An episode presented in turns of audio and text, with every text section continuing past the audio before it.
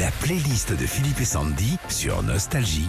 Qui a marqué l'année en musique en 2021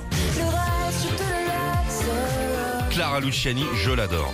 Depuis le mois de juin, on l'entend, on la voit partout avec son second album Cœur et des chansons comme Le Reste ou Respire encore.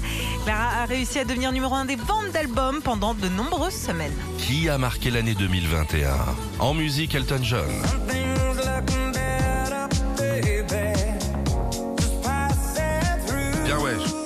S'il a dû une nouvelle fois reporter ses concerts pour l'année 2022, Elton n'est pas resté sans rien faire puisqu'il a profité des confinements pour enregistrer un album de duo, The Lockdown Session, dedans l'un des tubes de l'été avec Dua Lipa et une chanson de Noël avec Ed Sheeran. Eddie Mitchell a marqué l'année 2021.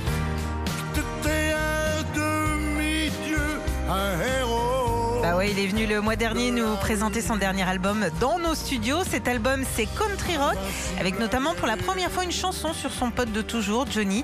Cette chanson, c'est Un petit peu d'amour. Etienne Dao.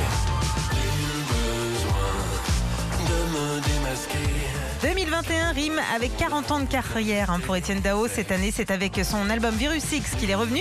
Il a même reçu à cette occasion euh, la grande médaille de la chanson française. C'était en octobre dernier. Et le groupe ABBA a marqué l'année 2021. Ah oui, c'était l'événement musical de l'année. hein. Le retour d'ABBA 40 ans après leur dernière chanson. C'est avec l'album Voyage qu'on les a retrouvés. Vous avez pu découvrir leur nouvelle chanson sur Nostalgie le jour de leur sortie. C'était le 2 septembre. Et ce nouvel album, bah, si vous voulez le gagner, rendez-vous cet après-midi et demain 16h15, 19h15 avec Bruno Gilbert dans le Blind Test Nostalgie. Retrouvez Philippe et Sandy, 6h-9h sur Nostalgie.